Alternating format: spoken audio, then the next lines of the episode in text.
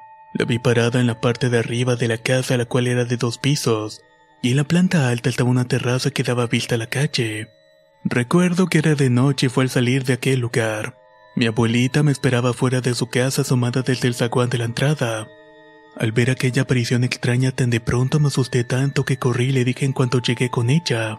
Mi abuela me creyó en lo que le estaba diciendo tanto así que mandó a bendecir la casa días después. Mi abuela me contó que cuando yo era pequeña veía a mi madre, ya que ella había fallecido poco tiempo después de que yo naciera. Acostumbraba a gatear diciendo mamá, mamá, y siempre veía hacia la misma dirección como si alguien me estuviera mirando. Conforme fueron pasando los años, mi abuela enfermó y murió dejándome solo con mi abuelo. Yo tenía 11 años y siempre iba a visitarlo para que no se sintiera solo. Un día en especial estábamos en el comedor platicando mi abuelo, mi hermano y yo. Fue en un instante cuando volteé a ver a mi abuelo y vi que estaba una mujer atrás de este, la cual se encontraba asomándose por la puerta de la entrada. Lo más inquietante era que sus manos eran huesos agarrando uno de los extremos del contorno de la puerta. Se asomaba pero solamente veía sus ojos y parte de su cabeza. No era un esqueleto pero sí era el rostro de una mujer mayor. En ese momento no lo sabía, pero ahora estoy seguro de que era la muerte. Sabía que no era mi abuela y lo que había visto era horrible ya que sentía frío y temor. Mis manos y mis piernas al ver aquella aparición no me respondían al sentir el terror recorrer mi cuerpo. Y al año de esta aparición falleció mi abuelo. Desde entonces me pasan cosas aunque no regularmente. Tendría 15 años cuando me pasó algo realmente extraño. Había dejado el celular en mi cuarto y ese día mis hermanos no estaban y mi padre estaba abajo en la sala. De repente me hablaron y dejé el celular sobre la cama. Cuando volví, este se encontraba en modo grabación, así que lo pausé y le di inicio para escuchar qué era. Tenía minuto y medio corriendo y al principio no encontraba nada extraño en la grabación. Pero luego de escucharlo detenidamente un escalofrío me invadió por completo. Había notado que entre el ruido ambiental se escuchaba una voz que me decía ayuda. No le hallé explicación alguna a este suceso. Actualmente tengo 22 y desde los 17 no me había pasado nada ya que me había acercado más a la iglesia. Iba a misa más seguido, pero hace dos años mientras dormía tuve un extraño sueño. Ese día había llegado tarde al trabajo porque no me podía despertar. Estaba consciente de que era algo tarde, pero sentía como si alguien estuviera encima de mí. Esta cosa me impedía levantarme o despertarme, y al sentir esa sensación de impotencia me dio bastante miedo. Había ratos en que me quedaba dormida y soñaba con una mujer que me pedía ayuda. Estaba parada frente a mí y me decía que le ayudara a encontrar a su hija. Cuando me sentía agobiada por esta manifestación hacía el intento por despertar y cuando por fin pude hacerlo era tardísimo. Al despertar me sentía confundida y era inquietante pensar si había sido un sueño o si realmente había ocurrido. Sé que muchas personas no creen en este tipo de cosas, pero realmente existen y se siente horrible. El miedo sumado a la sensación de no poder controlar tu cuerpo y las visiones de cosas extrañas te hacen pensar seriamente y es cuando comienzas a creer en todo. Crees en Dios, crees en lo bueno y en que las cosas malas te acechan todo el tiempo, pero solamente las personas que les ha pasado saben exactamente de lo que estoy hablando. Y también saben que en realidad sí hay algo entre nosotros. Clarividente. Experiencia basada en un relato anónimo.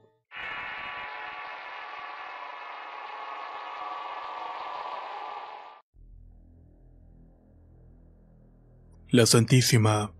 Relato anónimo basado en experiencias reales. Escrito y adaptado por Eduardo Liñán. La presencia de la Santa Muerte en mi vida se la debo a una querida amiga. Yo la conocí hace 18 años y nos hicimos amigas desde entonces. Ella era una ferviente devota de la Santísima. Nuestra amistad con el tiempo se hizo más fuerte y el cariño que sentía por mí se reflejó en sus creencias, así como sus bendiciones hacia mi persona. Ella decía que todos los días le pedía a su chiquita que me cuidara para que no me pasara nada malo. Yo lejos de molestarme o tener algún temor la dejaba hacer lo que para ella era correcto. Esto nunca me afectó pero supe que su presencia estaba más cerca de lo que imaginaba. En ese momento tenía un novio que actualmente es mi esposo. Una noche que volvía del trabajo veníamos discutiendo por algunas cosas. Mi enojo era tal que llegamos a la casa y no me di cuenta cuando él bajó del vehículo. Antes de bajarme vi por el retrovisor una silueta parada a lo lejos que se nos iba acercando. Esa cosa venía levitando en el aire pero venía acercándose rápidamente. Un escalofrío me invadió y me recorrió de pies a cabeza al comprender quién era esa aparición. Aquella figura negra cada vez iba acercando a mi novio y de pronto ya no supe más. Me había desvanecido por completo. Cuando desperté decía entre dientes que no te lo lleves, no te lo lleves porque lo amo. Ya al recobrar completamente la conciencia estaba en la sala de mi casa y mis padres me veían con pesadumbre. Ahí también se encontraba mi novio que tenía un rostro de preocupación. Al reaccionar entendí lo que había sucedido y le pedí que no se fuera, que se quedara conmigo porque le iba a pasar algo si se iba y así lo hizo. Ese fue mi primer contacto real con la muerte. Tiempo después descubrí que mi amiga tenía una vocación con la muerte que la llevaba a hacer otros tipos de cosas, y que yo hasta ese momento creía que eran imposibles. Una mañana me habló y recuerdo que me dijo claramente, Hola corazón, anoche fui a verte. Mi primera impresión fue de sorpresa y desconcierto. Era imposible puesto que no la había visto en días, pero me dijo algo que me dejó pensando. ¿Recuerdas ese gato negro que se paró en tu ventana y se te quedó viendo? Era yo que salí de mi cuerpo y mandé mi espíritu a verte. Pero esto no lo puedo hacer seguido, ya que temo que quizás algún día no pueda reencontrarme y regresar a mi cuerpo. No supe qué pensar, pero recordé alguna vez que había leído sobre viajes astrales, pero estaba hablando de un gato. Todo esto sonaba fantástico. Sin embargo, me dio detalles que solamente yo pude haber sabido. Y obviamente sí había visto el gato esa noche. La última experiencia de este tipo la tuve una noche que me soñaba en presencia de la Santísima. En ese sueño huía de ella y de sus manos extendidas. En mi mente creaba escenarios en donde yo me defendía tratando de impedir que se me acercara. En dicho sueño tenía un arma que se encasquillaba en cuanto le apuntaba a la muerte, pero que siempre disparaba cuando apuntaba hacia otro lado. En cierto momento de mi sueño le suplicaba que se fuera, la calavera que parecía verme con esas cuencas vacías tan solamente negaba y extendía su mano esquelética. De alguna manera quería que me fuera con ella. Yo le decía que la respetaba y que la había mandado cuidarme, pero que realmente le tenía mucho miedo. Al momento de sentir el frío abrazo de aquellos huesos y la oscuridad de su manto que me envolvía desperté alterada. Ese día lo primero que hice fue hablar con mi amiga y le conté mi sueño, y esta posteriormente me pidió perdón. Me dijo que ya no volvería a soltarme y que hablaría con ella. Desde ese entonces ya no he vuelto a tener sueños o sentir su presencia a mi alrededor. Solo sé que hay gente que la ama, la respeta y le teme. Yo en mi caso nunca hablaré mal de ella, porque de alguna u otra manera ha estado conmigo aun sin desearlo. Millions of people have lost weight with personalized plans from Noom, like Evan, who can't stand salads and still lost 50 pounds. Salads, generally, for most people, are the easy button, right? For me, that wasn't an option. I never really was a salad guy. That's just not who I am. But Noom worked for me. Get your personalized plan today at Noom.com. Real Noom user compensated to provide their story. In four weeks, the typical Noom user can expect to lose one to two pounds per week. Individual results may vary. Spring is my favorite time to start a new workout routine. With the weather warming up, it feels easier to get into the rhythm of things. Whether you have 20 minutes or an hour for a Pilates class or outdoor guided walk, Peloton has everything you need to help you get going. Get a head start on summer with Peloton at onepeloton.com. La Santísima. Relato anónimo basado en experiencias reales. Escrito y adaptado por Eduardo Liñán.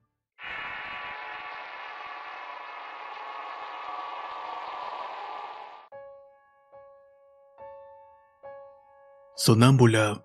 Basado en experiencias reales. Escrito y adaptado por Eduardo Liñán. Quiero narrarles algunos sucesos que he estado pasando desde hace años con mi hermana. Todo esto empezó hace como unos seis años atrás. Ella comenzó a tener episodios de sonambulismo. Se levantaba de la cama, caminaba unos metros y se volvía a acostar. Esto sucedió algunas veces y después comenzó a hablar dormida. Eran cosas sin sentido y frases cortas o palabras incomprensibles. Nada importante diría yo. Siempre que le preguntábamos si recordaba algo de lo que había dicho decía que no. Solo mencionaba que recordaba sueños de otros lugares pero nada claro. En ese tiempo cambiamos de cuarto y ella se dormía en el mío y yo en el de ella. La razón era el espacio ya que su cuarto era más grande y yo necesitaba más espacio. En mi antiguo cuarto nunca tuve molestias aunque sí llegué a escuchar que golpeaban las paredes, pero todo eso se lo atribuía a mis vecinos. Todo iba muy bien después de que habíamos cambiado de cuarto. Hermana seguía con sus sueños raros y una que otra pesadilla. Eso sí, ella tenía un espejo grande enfrente de su cama y mi madre había leído en alguna parte que eso era malo, que de alguna manera traía energías negativas. Por esa razón decidió mover los muebles de su cuarto y colocó su cama de tal forma que no estuviera frente al espejo. El primer día del cambio dijo que se escuchaban muchos golpes en la pared colindante con la casa de los vecinos, y al final de la semana las pesadillas se presentaron con más frecuencia, solamente que esta vez no recordaba lo que había soñado. Despertaba asustada y todo se puso peor hasta que una noche mientras tenía una pesadilla se despertó y dijo que vio una luz saliendo de su pecho, y que sobre un buró que estaba enfrente del espejo vio un señor con un sombrero todo vestido de negro, el cual se encontraba viéndola de frente. Esto hizo que se asustara bastante y se fue corriendo a mi cuarto. Al día siguiente ella no quiso dormir en su habitación y mejor decidimos que se mudara conmigo. Después de eso todo estuvo bien y no volvió a soñar con ese señor. El cuarto que ella tenía se había quedado solo hasta hace unos tres años atrás. Cuando mi otra hermana se comenzó a dormir allí, pues ella nunca le había pasado nada de esto. Pero ¿por qué contar esta historia ahora? Bueno, resulta que hace unos días estaba leyendo historias de terror. Por esa razón di con la historia de un tal José, el cual es una historia que pasaron por la radio hace muchos años. Resulta que ese audio está en YouTube y decidí escucharlo y eran como las 11.30 de la noche. El relato en cuestión duraba una hora y media aproximadamente. Como el día siguiente no tenía que despertar temprano, mi intención era escucharlo completo. En eso estaba cuando mi hermana llegó y se acostó en su cama frente a la mía y se durmió. Yo estaba concentrada escuchando el audio sin audífonos pero como no estaba muy alto mi hermana durmió sin problemas. Pasada las 12 de la noche escuché que a mi alrededor me estaban llamando. Primero pensé que esos sonidos provenían del audio, pero después de un momento escuché. ¡Ey tú! ¡Ey! ¡Sí, tú! Volté mi celular hacia la cama de mi hermana y la vi medio levantada como si estuviera sentada. Enseguida encendí la lámpara del celular y vi que ella tenía los ojos abiertos y con la mirada hacia mí. Hecho esto, levantó la cobija y dijo, Ven, escóndete, te está buscando. El terror me invadió y le pregunté que si estaba jugando. Le pregunté que quién me estaba buscando y solamente me respondía, Él te está buscando, él. Yo seguía preguntando y siempre me decía lo mismo y decidí levantarme y prender los focos. Mientras mi hermana continuaba en la misma posición por lo cual acosté y le dije que todo estaría bien. La hice que cerrara sus ojos y por fin se durmió. Esperé unos minutos y la volví a despertar y le pregunté si recordaba lo que me había dicho. Ella muy tranquila me respondió que sí. Le volví a preguntar que quién era el que me estaba buscando volvió a decir lo mismo. Él te busca. Hecho esto se volvió a dormir. Yo después de un rato me quedé dormida y en la mañana le volví a preguntar y me dijo que no recordaba nada. Hasta pensó que yo estaba bromeando con ella. Le tratamos de hallar una explicación lógica y concluimos que ella escuchaba la historia de YouTube mientras estaba durmiendo, y que de alguna manera su inconsciente despertó y se agregó al sonambulismo. Por esa razón se había levantado diciéndome todas esas cosas, aunque eso sí ella nunca había mantenido una conversación durante esos episodios, solamente decía palabras sin sentido. Hasta ahora todo ha estado bien y ya no escucho historias de terror y no ha pasado nada, pero continúo con la duda. ¿Será que el sonambulismo de mi hermana estará asociado con las historias que escuchaba? ¿O existe algo que solamente mi hermana puede ver mientras duerme? Sonámbula, basado en una experiencia real. escrito y adaptado por Eduardo Liñán. Si quieres conocer más historias del mismo autor, te invito a visitar el enlace que dejaré en la descripción del video. Nos escuchamos en el próximo relato.